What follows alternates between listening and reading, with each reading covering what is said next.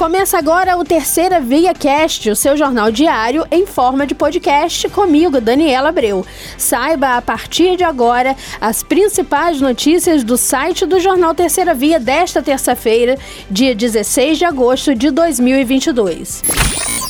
O projeto Justiça Itinerante iniciou nesta terça e segue na quarta-feira realizando ações nos presídios de campos.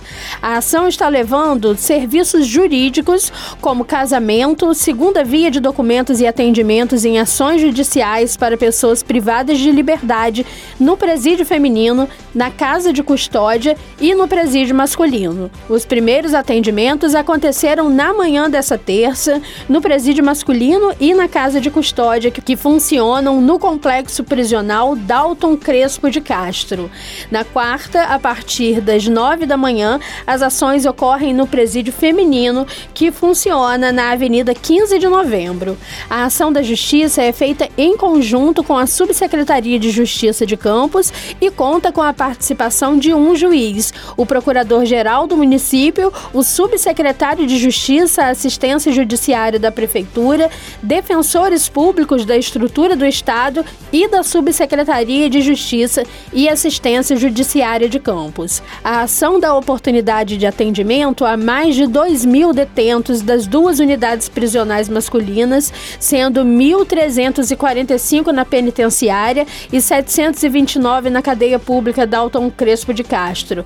Nessa terça, 21 detentos puderam se casar com as companheiras que tiveram autorização especial para entrar na unidade para a celebração da união, que foi celebrada pelo juiz coordenador da Justiça itinerante, Rodrigo Moreira Alves.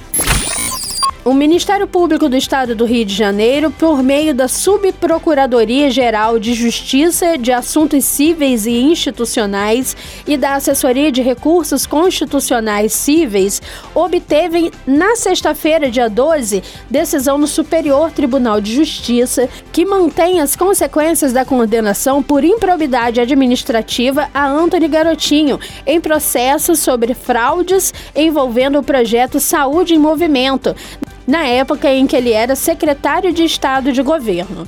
A decisão da última sexta-feira revoga a decisão proferida em julho pela presidência do STJ, que já havia restabelecido os direitos políticos de Garotinho. O Ministério Público demonstrou que não competia ao STJ proferir tal decisão, uma vez que o caso deveria ser apreciado pela Justiça local e não pelo STJ. O Ministério Público foi questionado sobre os efeitos práticos da decisão diante da já instituída candidatura de Garotinho, mas não enviou resposta até o fechamento desta edição. O setor de monitoramento da Secretaria de Defesa Civil trabalha com a previsão de mais ocorrências de rajadas de ventos fortes para esta terça-feira e na próxima sexta-feira em Campos, segundo os principais institutos de meteorologia. Ainda de acordo com o setor de monitoramento da Secretaria de Defesa Civil, a situação está sendo monitorada e sempre que necessário serão emitidos novos comunicados. Segundo o órgão, a maior intensidade intensidade de ventos pode ser na faixa litorânea. Quem desejar receber os alertas através de SMS pode se cadastrar gratuitamente, enviando um SMS para o número 40199, informando apenas o número do CEP de sua residência no teor da mensagem. A Polícia Militar informou na noite da última segunda-feira, dia 15, a morte do educador físico e comerciante Átila Viana, de 35 anos, em Farol de São Tomé, litoral de Campos dos Goitacazes. Ele foi assassinado a tiros a caminho de casa quando dirigia uma motocicleta. Ainda não se sabe a autoria do assassinato. Segundo o boletim de ocorrência da PM, teria sido um crime passional. De acordo com as principais informações, o crime aconteceu por volta das seis da tarde, logo após o comerciante ter encerrado as atividades em sua loja, que fica no bairro Vila do Sol.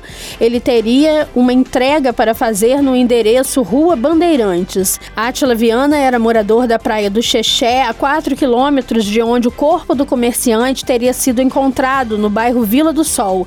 A motocicleta e o anel de ouro que ele portava foram encontrados no local do crime com a vítima. Há dois dias, nas redes sociais, Átila Viana publicou uma homenagem à esposa, Patrícia Ribeiro, que fazia aniversário. O crime foi registrado na 134 DP do Centro de Campos, onde será investigado. Pessoas que passavam pela RJ 158, sentido Santa Cruz, registraram e encaminharam para a reportagem do jornal Terceira Via uma área de vegetação à margem da pista sendo destruída pelo fogo. Não há registro de feridos. Segundo informações do Corpo de Bombeiros, uma equipe foi encaminhada até o local para conter as chamas. Ainda não se sabe a causa do incêndio. Seis meses depois das chuvas que provocaram a morte de 234 pessoas e deixaram três desaparecidos em Petrópolis, na região serrana, a Defensoria Pública segue de portas abertas para prestar assistência jurídica a quem busca reparação pela perda de familiares, necessita de benefícios sociais ou espera reerguer ou reformar a casa levada pela água e pela lama.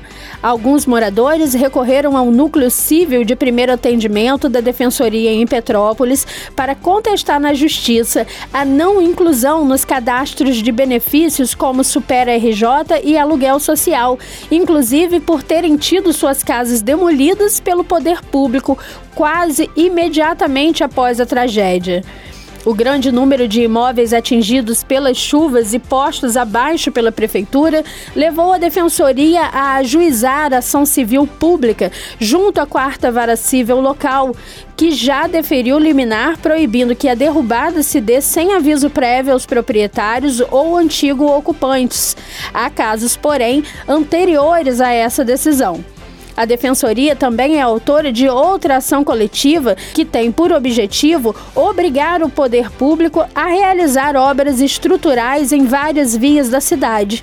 Além disso, vem cobrando que a Prefeitura recolha escombros acumulados desde 15 de fevereiro.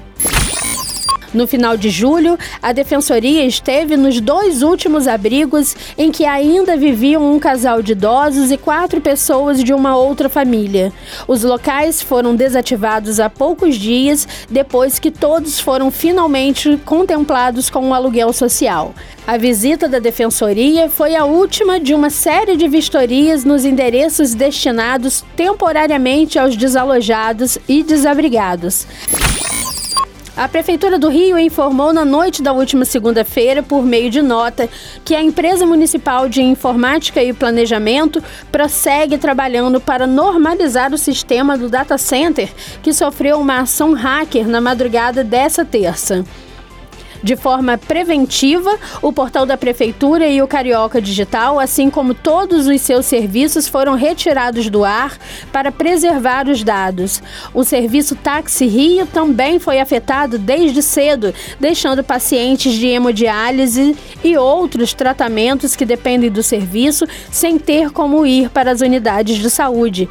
Os principais serviços prestados à população no Centro Administrativo São Sebastião, na Cidade Nova, também também ficaram fora do ar e sem condições de atendimento ao público. Em nota, a Prefeitura pede a compreensão dos cariocas e ressalta que os servidores da IPLAN estão trabalhando para minimizar o impacto e fazer com que o sistema volte à sua normalidade o mais rápido possível.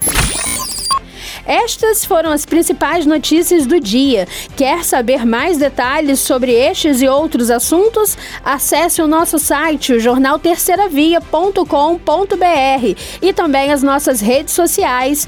Te espero aqui para o próximo Terceira Via Cast.